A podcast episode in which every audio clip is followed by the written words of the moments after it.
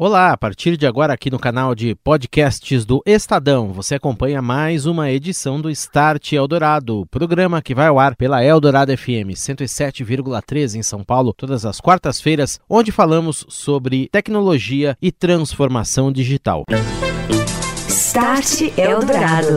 Oferecimento Orchestrating a Brighter World. NEC. Como o setor público vem ganhando com a transformação digital? Panoramas, desafios também, como vem sendo essa interface com os cidadãos na era desta nova economia. Estou recebendo no estúdio da Eldorado FM Ricardo Muti, ele que é diretor do setor público da Cisco. Tudo bem, Ricardo? Boa noite para você, bem-vindo. Boa noite, boa noite, obrigado. Para mim é uma honra, uma satisfação estar com vocês aqui. Espero poder colaborar com vocês e trocar boas ideias por aqui. Legal, obrigado pela presença. Também comigo aqui o Rodrigo Mauro Ruiz de Matos, ele que é superintendente de negócios da Prodesp. Tudo bem, Rodrigo? Boa noite para você, bem-vindo ao Start. Tudo bom, boa noite, obrigado pelo convite. Começar, Ricardo, com um panorama mais geral, como é que o setor público vem ganhando com essas novas tecnologias? Sei que tem muita coisa sendo feita, mas a grande, talvez, questão é a aproximação das esferas governamentais com os cidadãos, com o uso dessa tecnologia, oferecer novos serviços, criar valores para esse serviço. Como é que isso vem acontecendo? Um breve panorama aí pra gente. Daniel, a gente está numa, numa mudança fenomenal que a gente encontra, né? A gente até brinca que é uma era de mudança, na verdade, invertida, uma mudança de era que a gente passa hoje em dia, né? A vida mudou, né? Hoje a gente tem uma população um pouco mais jovem que demanda serviços diferenciados, né? Eu até comento, nós, nós ainda eu, né, na, um pouquinho mais de 40 anos aqui, nasci de uma forma analógica e fui alfabetizado digitalmente, né? Então eu ainda tolero, né, questões como, por exemplo, ter que ir num cartório de é, registro civil dizer num documento de posse de veículo que aquele, aquela pessoa que estaria assinando aquele contrato ou aquele documento para transferir a propriedade sou eu mesmo. Um jovem, bom, o jovem não quer nem mais dirigir hoje em dia, né? Quanto mais assinar um documento como esse. Então a questão da tomada de serviços digitais, a grande, o grande crescimento e, e, e, proliferação que nós temos hoje em relação a dispositivos móveis né, na mão das pessoas demanda que cada vez o governo se torne de uma forma digital. A gente hoje raramente vai num banco. Né? Muitas das coisas que a gente consegue já operar já através de mobile, através de internet, web, web banking e assim por diante. E o governo tem que olha hoje e, e, vai numa diretriz justamente disso, de transformar. E aí você tem N casos de governos, inclusive o governo de São Paulo, que o Rodrigo vai poder comentar um pouquinho sobre isso, comentando sobre a questão do governo sem papel. Né? Então, a digitalização ou digitização dos serviços ela é cada vez mais frequente contínua e vem crescendo muito. Muito bem. E é isso mesmo, Rodrigo. Dados na mão do governo também você tem muitos, talvez ao lado dos bancos seja a instituição ou as instituições, os governos que tenham mais dados a respeito dos cidadãos. Como é que o governo está utilizando tudo isso e, e, lançando, olhando com esse olhar mais atento para lançar novos serviços e se aproximar dos cidadãos à luz dessa transformação aí? Bom, o, o desafio prático que a gente tem quando a gente entra nessas esferas, em especial que no no caso do governo de São Paulo, que tem uma empresa que está aí para organizar esse tipo de serviço, é enorme, né? Porque nós vamos trabalhar aí com níveis de maturidade é, em tecnologia, em processo muito diferente. Né? O Estado tem um programa, que é o programa central dele, que é o programa Poupa Tempo, que tem 20, 22 anos, se eu não me engano, né? Uhum. E que agora está passando fundamentalmente por uma transformação, pegando o gancho do, do, do MUT.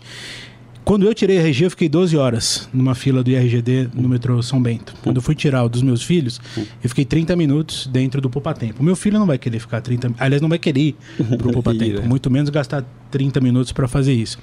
Então, o desafio nosso, ele tem vários níveis, né? É, ele vai desde alguns lugares de informatização básica. Uhum. A gente está falando que tem escola ainda que tem problema de rede, né? Até casos mais extremos, onde a gente faz uso da tecnologia do caso mais aplicado possível, que é o caso do atendimento ao cidadão. O Estado publicou um decreto na semana passada que cria o Centro Depositório Único de Informações do Estado. Né? Então a gente está discutindo aqui como é que nós vamos agregar todos esses silos de informação, trazer isso para o âmbito da Prodesp e fazer com que isso seja uma ferramenta de impulsionamento das atividades do relacionamento cidadão. Porque o foco é como é que o cidadão enxerga o Estado. E concordo, hoje ele tem que ser digital, mobile. Né? Então nós temos uma frente muito grande que chama Poupa Tempo 4.0, que é a informatização dessas atividades, Poupa Tempo de bolso, e todos os outros trabalhos que nós desenvolvemos têm esse objetivo, né? Uhum. encurtar na verdade, a, a, chegada do cidadão ao serviço público. Você tem, só para abrir um parênteses, muitas bases de dados que necessitam ser talvez trabalhadas, em cruzadas. Taboão da Serra, que, que, é a nossa sede, que não é o único data center, nós temos dois petas de dados, né? E a gente vai ter dados espalhados por todo o, o estado. Uhum. É, o nosso movimento aqui não é de centralizar o data center, mas sim o dado. Então hoje a estratégia Prodesp está trabalhando no, no ponto único de acesso ao cidadão que é centralizar esses dados. Nós estamos trabalhando no, no modelo de data lake para que a gente possa ofertar e, e, e rentabilizar esse dado de alguma forma para o próprio cidadão. Então, assim, a gente tem um universo que vai desde educação, segurança pública, penitenciária, enfim, o, o, o, grau de, de, de, dados que a gente tem é, é, é absurdo. Sem o uso de, de, estratégias de tecnologia, a gente não consegue tratar isso. Né? Uhum. Então, esse é o nosso desafio. Ricardo, é, a gente está falando de dados, né? Dados são as ferramentas aí mais preciosas, talvez, que você tenha, né? Talvez não, é o. Todo mundo diz que é o petróleo, né? Dessa nova economia. Novo né? óleo. Exatamente, novo óleo. É isso mesmo. Como é que aplica, funciona na prática você aplicar inteligência nesse processo para você chegar mais perto do cidadão? Excelente pergunta, Daniel. Eu queria comentar um pouquinho da visão e fazer um pouquinho de uma analogia com a tua pergunta com a, a, nossa vivência do dia a dia, né? Cidades, né? Estados mais inteligentes atraem mais investimento, né? Uhum. Uh, eu, eu, eu, eu, digo que um, uma cidade inteligente, um estado inteligente, um estado digital, uma cidade digital, ela só é digital a hora que ela começa a prover serviços diferenciados ao cidadão, ajuda, orienta o servidor para tomada de decisão de forma mais rápida de forma correta e acima de tudo ele gera a, e, e, o aumento da economia dentro daquele ecossistema. Você traz valor. Você, você gera valor. E como é que Sim. você faz isso? Na disponibilização de dados. Então, é, é a questão da disponibilização de dados é fundamental. Na hora que você começa a olhar para uma cidade, para um estado, transforma os dados de uma forma que ele possa ser tratado, abre as portas desse dado, obviamente dentro da visão do sigilo do qual é necessário. Mas tem muito dado, por exemplo, que ele não precisaria estar ali armazenado, fechado, sem disponibilizar para o cidadão. Dados e informações, por exemplo, como uh, sensores de umidade, energia, uh, iluminação pública, semáforos, esse tipo de informação, ou até a parte de trânsito de ônibus na cidade, esse tipo de informação pode ser, sim, um pavio de alimentação de, por exemplo, startups posicionando novas tecnologias em cima desses dados, gerando uma economia maior. Por isso que uma cidade inteligente, um estado inteligente, ele é mais propenso a trazer investimentos de fora. E de fato, a, a, a, o Rodrigo comentou aqui com uma questão da coexistência de várias bases. Não há que se pensar hoje em trazer centralização, até porque hoje o investimento necessário para isso seria de forma uh, talvez um, tão alta que não faria viável. Yeah. Mas o ponto é, como é que você traz, em primeiro lugar, uma unificação das informações daquelas bases? Uma coisa que o cidadão demanda demais, um acesso único. Né? Hoje a gente tem ferramental para falar isso, certificado digital, se não me engano, a Prodesp fornece certificado digital, eu acho que... É a IMESP vai estar sendo incorporado. Exatamente. Agora. Então, assim, que hoje... Já, de qualquer forma, já é uma tecnologia que vai ser superada... Exato. Então, assim, hoje com, com a questão de você ter a unificação de base, onde o cara, o cidadão, não precisa ter que acessando o sistema A, B, C, D, isso já traz uma facilidade para ele, onde ele consegue aglutinar com um único acesso, comprovando que ele mesmo é ele mesmo, de uma forma muito segura, e acessando as informações, é um grande avanço que eu entendo que a gente vai conseguir trazer a visibilidade de novos serviços. E um ponto interessante que eu tenho conversado com com vários uh, estados, inclusive aqui no, no, estado de São Paulo, o, o, o, a turma da Prodesp, uh, até a Secretaria de Fazenda, algumas outras, é eu não quero fazer o meu silo, eu quero disponibilizar a informação e manter uma visão de coexistência, disseminando informação e disponibilizando para o melhor uso. Start Eldorado. Hora do momento NEC. No Start Eldorado desta noite, eu converso com André Letério, diretor da NEC. Tudo bem, André? Boa noite. Boa noite, Daniel. Boa noite, ouvintes do Start Eldorado. Na semana passada, falamos sobre como a tecnologia vem mudando a rotina dos profissionais para executar suas tarefas de trabalho. Hoje em dia, estamos conectados o tempo todo e em todos os lugares. Podemos realizar nossas atividades cotidianas utilizando diversas plataformas de colaboração, que possibilitam inclusive reuniões super eficientes que incluem voz, vídeo e imagens em tempo real. Neste momento de atenção pela pandemia que estamos passando, várias empresas estão adotando home office para proteger seus funcionários, que é uma excelente ferramenta para o profissional da era da informação com vários ganhos de produtividade e eficiência que propiciam os sistemas disponíveis hoje em dia. Mas é importante ter em mente a necessidade de ter uma boa rede configurada com cuidados especiais relativos à segurança da informação. As empresas e os profissionais remotos precisam ter alguns cuidados a mais para se proteger nestes ambientes. Acompanhe nossas redes sociais que temos dado dicas valiosas de segurança para a proteção de todos. Obrigado, Daniel. Um abraço a você e aos ouvintes. Voltamos falando de transformação digital e alta tecnologia de dados na melhora de serviços aos cidadãos. O setor público e a tecnologia, hoje em destaque aqui no Start, no papo com Ricardo Muti, diretor de setor público da Cisco, e Rodrigo Mauro, superintendente da Prodesp, a quem eu faço a próxima pergunta. Questão da identificação né, do cidadão. Hoje em dia o Estado faz isso de qual maneira? É a digital? Você tem sistemas, por exemplo, de identificação biométrica? Você tem biometria por voz ou leitura de veia da mão, por íris? Hoje em dia, como é que está o Estado avançado ou não nesse ponto aí de identificação dos cidadãos para até alimentar também todas essas informações que, creio eu, são geradas aos milhões todos é. os dias aí? Nesse decreto que eu comentei na semana passada, é, é criado o ponto de acesso único uhum. que na verdade ele é um mais do que qualquer tecnologia, ele é um método e é uma doutrina a ser seguida. Né? A gente tem hoje vários processos de identificação selados. Então a saúde usa um, a educação usa outro, a segurança pública usa outro, a polícia na abordagem acaba utilizando. Então o fato de você primeiro, dizer que esse dado não é da polícia ou da fazenda, ou da, ele é do Estado, ele é público, né? Uhum, uhum. permite que você comece a tratar estratégias dentro dele. É, a Prodesp está para fazer o lançamento de um aplicativo único que vai, é, a, como o Multi disse, né? o benchmark de banco é muito muito forte uhum. para a gente, né?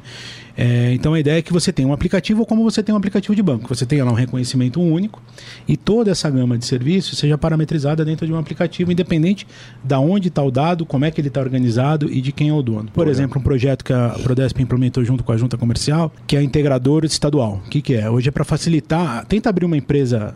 Tentava, tentaria abrir uma empresa no passado. Você fica é, transversando em vários órgãos. Né?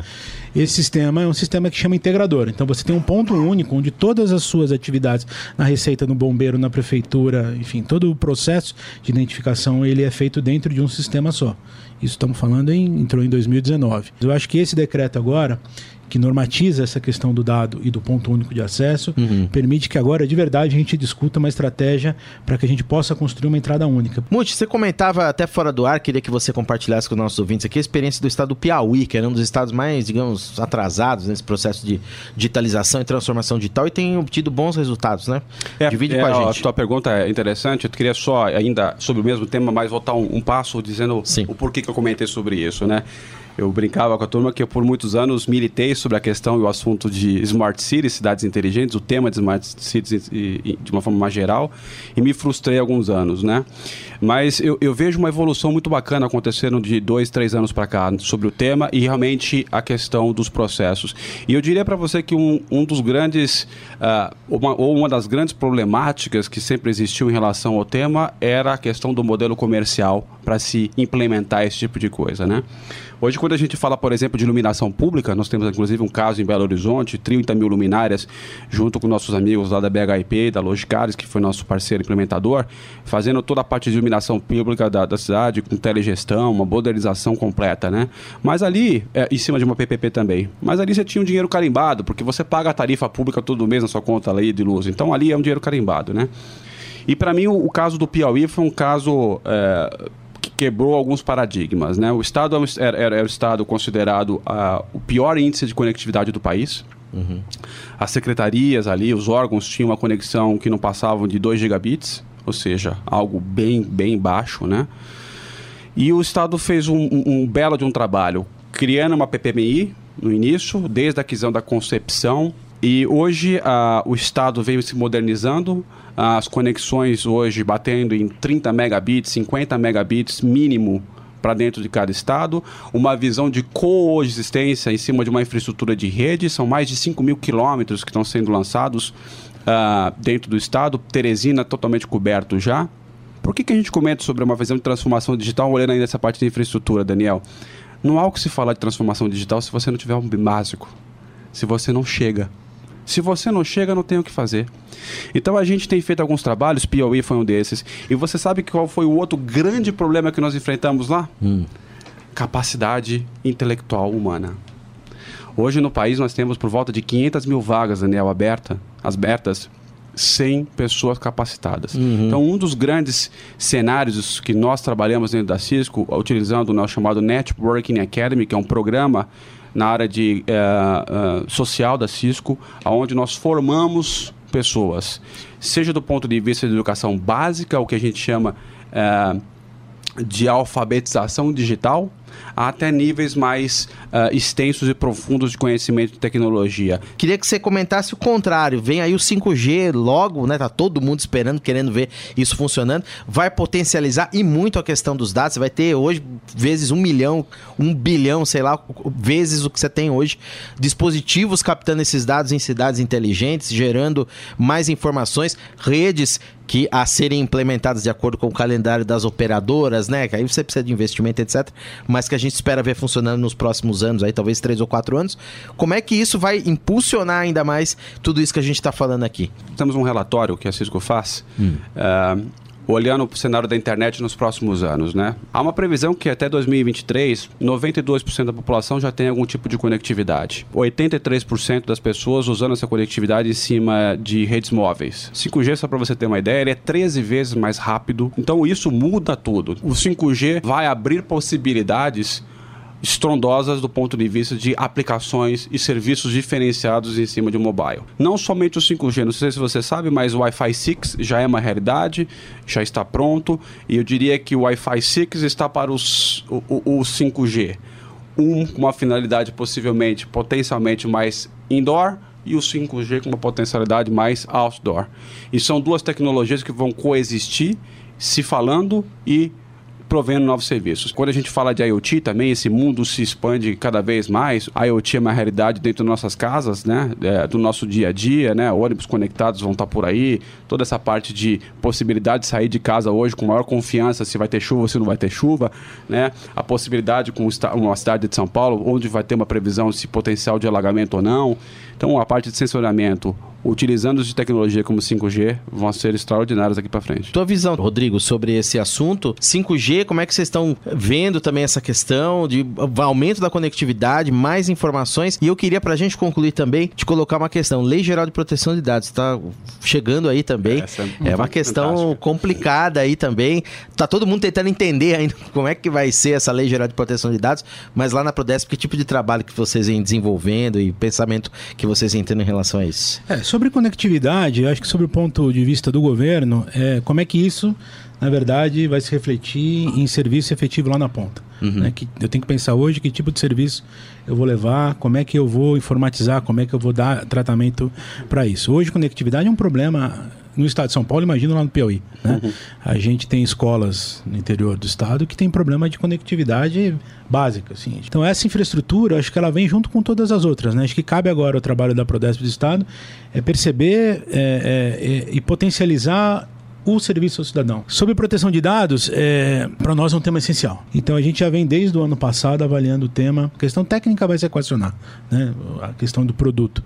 Mas que tipo de, de, de, de operação nós temos que prover, prover agora a partir da, implementação da LGPD para que a gente possa potencializar, como eu estou dizendo, a, o acesso aos dados de informação e garantir que ela seja cumprida de forma adequada. Né? Não só sobre o ponto de vista de vazamento, mas que tipo de correlação a gente pode levar, por exemplo, na área de saúde. Né? Uhum. Se um médico vai fazer um determinado atendimento que ele pulou de, de unidade, que tipo a, a, a pessoa deu o consentimento para que o médico da da, da ponta seguinte faça aquela leitura, né? Como é que você coleta esse consentimento, né?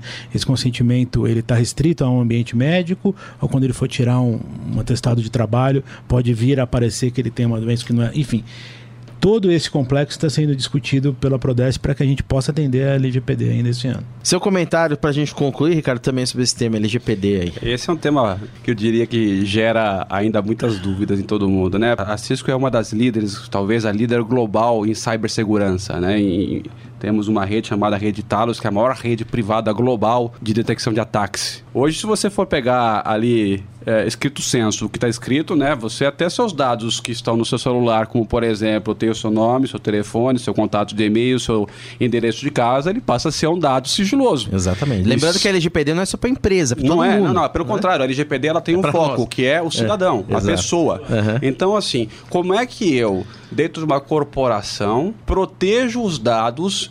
de nome, sobrenome, telefone, e-mail e endereço do Daniel. Então a gente está num pêndulo de análise aí para poder, obviamente, as empresas se adaptarem. Quando a gente olha o termo de LGPD e olha o mundo de IoT, cada dispositivo conectado significa uma porta aberta. Como é que você se protege? Como é que aqueles um dados... gerador de dados, né? Exatamente. O cara tá gerando dados. Exatamente. Como é que você traz aqueles dados, mas trabalha ele para que ele não seja vazado? E eu acredito que a gente vai chegar aí um dia no bom senso. Esse é Ricardo Muti, diretor do setor público da Cisco, que eu agradeço a presença nessa noite aqui no Start Dourado. Obrigado, Ricardo. Um abraço. Até uma próxima. Obrigado, obrigado a vocês todos. Valeu. Rodrigo Mauro Ruiz de Matos também esteve com a gente. Ele que é superintendente de negócios da Prodesp. Obrigado, Mauro, pela presença. Obrigado. Um abraço. Até a próxima. Você ouve Start Eldorado. Oferecimento: Tecnologia NEC para sociedades seguras e protegidas. É disso que o Brasil precisa. É isso que a NEC faz. NEC. Há 50 anos construindo uma história com paixão, inovação e parceria pelo Brasil. Orchestrating a Brighter World. NEC. E nesses tempos em que há muita dúvida, desinformação e fake news circulando, uma fonte oficial completa e confiável sobre a pandemia mundial de coronavírus é justamente o aplicativo chamado Coronavírus SUS, app oficial do governo brasileiro sobre o assunto. Ele é gratuito para o iPhone e também para o Android. Na tela inicial, o aplicativo traz um mapa que funciona por geolocalização das unidades de saúde mais próximas. Também uma parte de dicas com informações sobre sintomas, transmissão e meios de prevenção. O app explica ainda dúvidas bem comuns sobre o uso de máscaras e como funciona a notificação de casos aqui no Brasil, como são feitos os diagnósticos, vacinas e tratamentos, e lista informações para quem precisa viajar neste momento. O nome do app, repetindo, é Coronavírus IFEM SUS, é gratuito para o iPhone e para o Android, o aplicativo oficial do governo brasileiro, lançado pelo ministro da Saúde, Henrique Mandetta. Operadoras de TV por assinatura liberaram a maior parte dos canais de suas grades para usuários de qualquer plano para diminuir o desconforto da quarentena que muitas pessoas passaram a adotar a partir desta semana. Assim foi feito pela Claro Net TV, Oi TV, Vivo TV e também Sky. Entre as operadoras de celular, a Claro se mobilizou para oferecer um conforto a mais também para quem está forçado a ficar em casa. A provedora aumentou a velocidade da banda larga fixa a todos os seus assinantes e liberou o acesso ao Wi-Fi público da empresa até para quem não é cliente. A Microsoft criou um mapa que mostra o avanço do coronavírus pelo mundo. Em tempo real, a página exibe os locais onde há novos casos do Covid-19. Em uma interface leve traduzida para o português brasileiro, o mapa ainda exibe os casos de cura da doença. As informações vêm de diversas fontes, como a Organização Mundial de Saúde, o Centro Europeu de Controle e Prevenção a Doenças e também o Centro de Controle de Doenças dos Estados Unidos. Para acessar, anote aí bing.com/covid. O Facebook criou um fundo de 100 milhões de dólares para ajudar pequenas empresas por causa do coronavírus. Até 30 mil negócios ao redor do mundo devem receber os benefícios, que virão em dinheiro e também na forma de créditos publicitários na plataforma. As empresas estão em 30 países, os mais afetados pela epidemia, incluindo a região da América Latina, em especial o Brasil.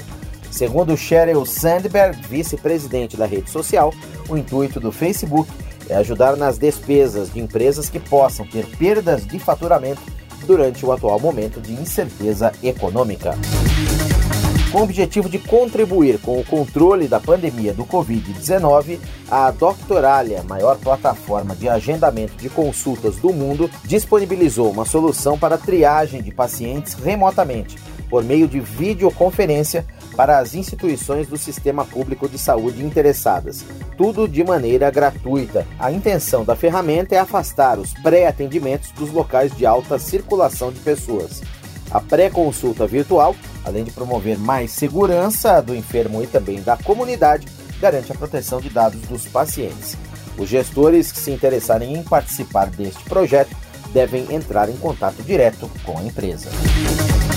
Não são só impactos negativos que a epidemia de Covid-19 coronavírus vem causando a grandes players do mercado de tecnologia. A Amazon está aumentando salários e contratando milhares para enfrentar os efeitos do coronavírus. Pelo menos 100 mil trabalhadores nos Estados Unidos. Isso por causa da pressão sobre sua força de trabalho causada por um grande aumento nas compras online devido justamente aos temores da disseminação do coronavírus. O grupo, que tem sede em Seattle, vai gastar mais de 350 milhões de dólares para aumentar os salários em seus centros de distribuição, operações de transporte e também lojas na América do Norte e Europa. Você ouviu? Start Eldorado. Oferecimento: Tecnologia NEC para sociedades seguras e protegidas. É disso que o Brasil precisa. É isso que a NEC faz. NEC. Há 50 anos construindo uma história com paixão, inovação e parceria pelo Brasil. Orchestrating a brighter world. NEC.